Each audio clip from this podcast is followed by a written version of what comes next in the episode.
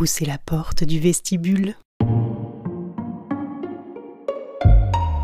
Bienvenue au We Talk, le podcast qui vous donne la parole. En septembre dernier, nous étions à la Cité Fertile à Pantin et nous avons rencontré les spectatrices du We Festival. Dans le tipi, au frais, au calme, installés dos à dos, nous leur avons demandé en quoi le féminisme influe-t-il sur nos sexualités.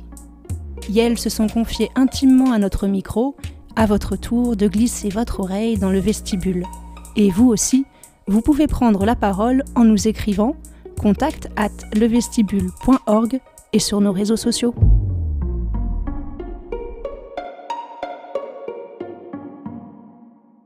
Quand on me parle de dépucelage, de défloraison, de la perte de sa virginité, je sais pas vous, mais moi j'ai les poils qui se hérissent.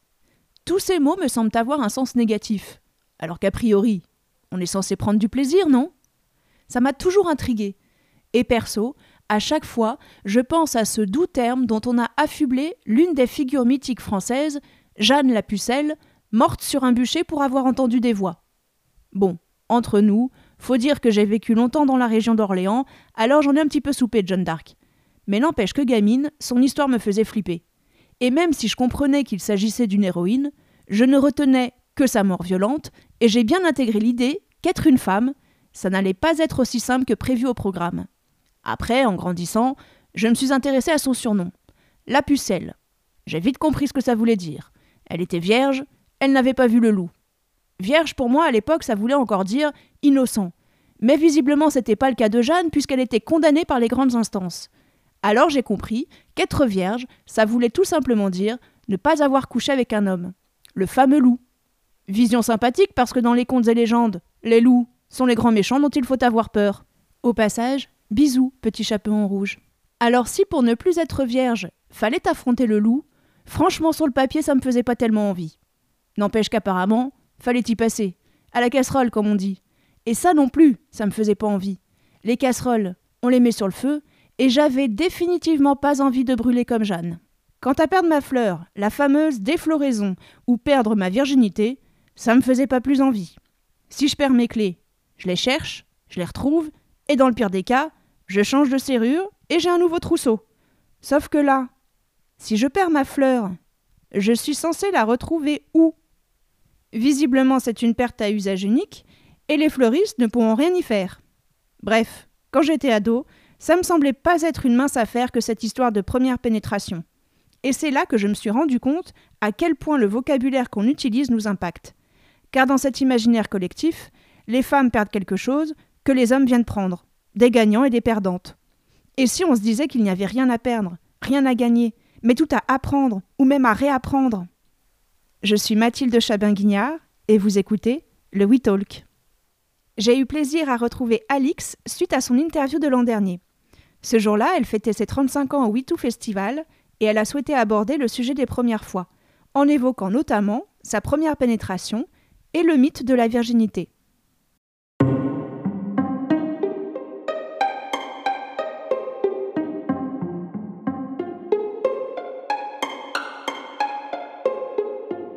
Quand je dis première fois, tu penses à quoi? Bah justement, quand tu m'as dit première fois, la première chose euh, qui m'est venue à l'esprit, c'est euh, ma première euh, relation sexuelle avec pénétration, parce que c'est un peu ce qu'on imagine en fait. Et parce que aujourd'hui, quand on parle de première fois, quand tout le monde parle de première fois, en général, on parle que de ça, hein, de la pénétration vaginale hétérosexuelle en plus, voilà. Mais en vrai, s'il y en avait une qui devait compter le plus pour moi, ce serait sans doute pas celle-là. voilà, ce serait d'autres premières fois, je pense.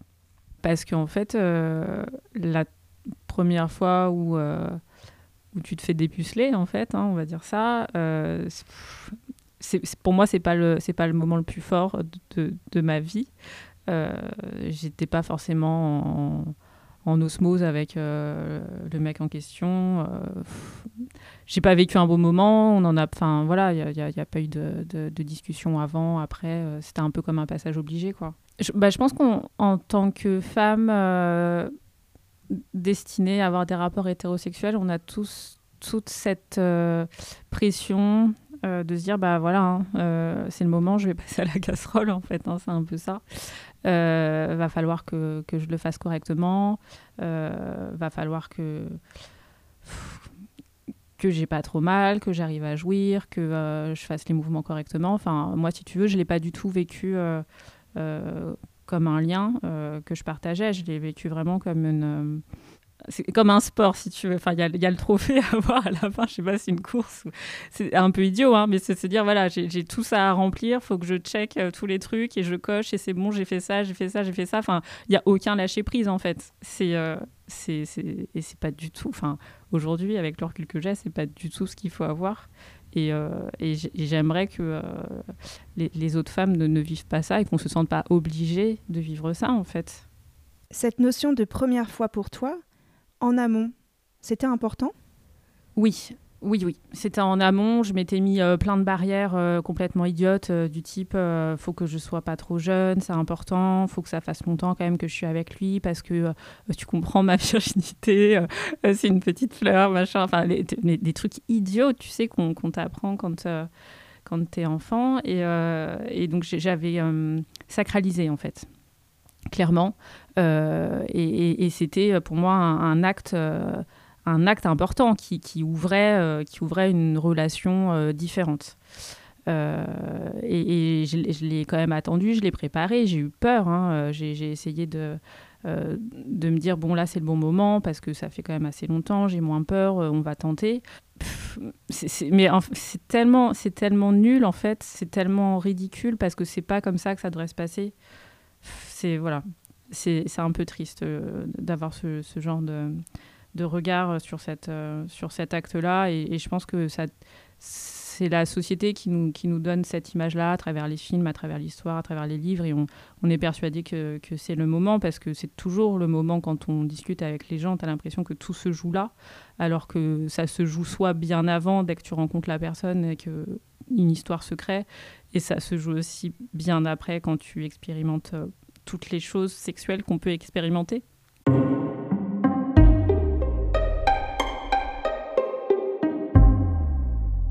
Est-ce que cette notion de première fois pour toi a évolué avec ton féminisme?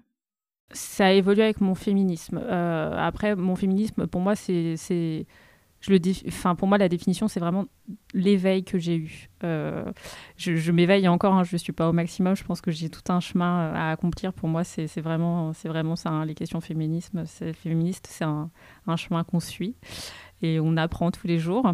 Euh, voilà et je suis partie de très loin hein, d'une éducation très conservatrice donc voilà c'est pour ça que je pense que mon premier acte euh, sexuel n'a pas été euh, celui que j'aurais aimé avoir maintenant aujourd'hui avec le recul. Et plus j'avance et plus j'évolue, plus euh, j'arrive à avoir une sexualité qui, correspond à mes valeurs et à mes envies surtout. Et du coup, les autres premières fois? Les autres premières fois, alors c'est un peu idiot parce que la première qui me vient en tête, c'est la première fois toute seule. voilà. Mais je pense que ça a été, pour le coup, ça a été hyper important. Et là je l'avais pas préparé je pensais pas que ça le serait. Mais mais c'est dans ma construction c'est hyper important. La première fois où j'ai réussi à me masturber toute seule où j'ai réussi à me dire euh, en fait c'est pas sale euh, j'ai le droit c'est pas c'est pas une honte euh, voilà. Donc ça dans ma construction ça a été waouh ça a été libérateur surtout ensuite après de pouvoir continuer de l'assumer de vivre avec donc j'ai, euh, je me suis masturbée pour la première fois euh, toute seule. Je devais avoir 25 euh, ans. C'est hyper tard quand tu te dis que les garçons ils le font dès le collège. voilà, il y, y, a plein de femmes qui le font plus tôt, mais enfin ça dépend desquelles. Moi j'ai eu, eu un rapport très euh, compliqué avec ma sexualité parce que euh, pour moi vraiment hein, c'était c'était honteux. Et, même les premières fois où je me masturbais pour te dire à quel point psychologiquement c'était dur euh, j'avais des douleurs dans le bas-ventre quoi. Je, ne sais pas ce qui se passait dans mon cerveau je m'auto-punissais en ayant des contractions qui me faisaient hyper mal et je me disais oh, t'as vu c'est parce que c'est mal en fait faut pas que je fasse ça voilà. Et oh, maintenant ça, ça va bien hein. j'ai plus du tout mal et ça se passe très bien c'est étonnant. Je pense que c'est vraiment psychologique. Hein. parce que c'est parti, euh, quand j'ai commencé à accepter le fait que je me masturbe, c'est parti tout seul.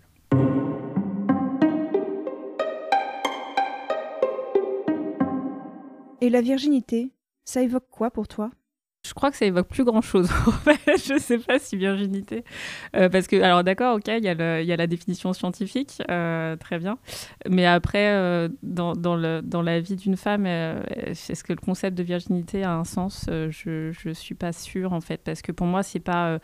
T'as pas avant, après, parce que justement, la sexualité, elle est, multiple. Et, tu ne perds pas ta virginité que quand tu as une pénétration euh, vaginale avec euh, un pénis, tu peux avoir plein d'autres choses, tu peux... Non, la virginité, pour moi, ça n'a ça pas de sens et ça n'a pas lieu d'être dans le, le développement de, de, de, la sexualité d'une femme. Quoi. On s'en fout, en fait.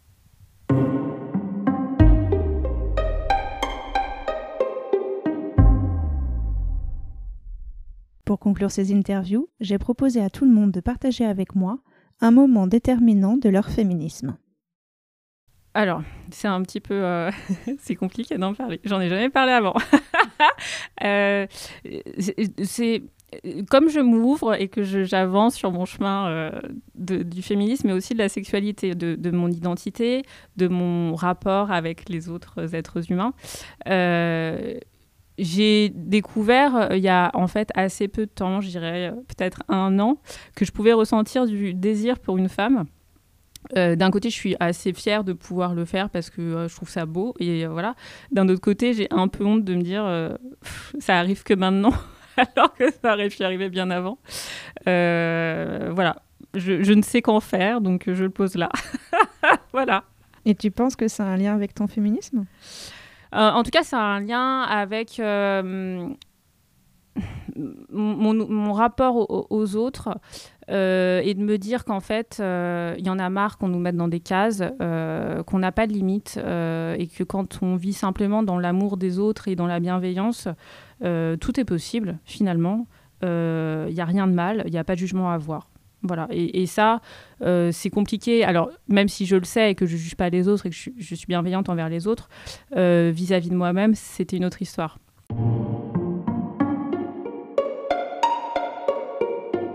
C'était Le We Talk, un podcast proposé par Le Vestibule.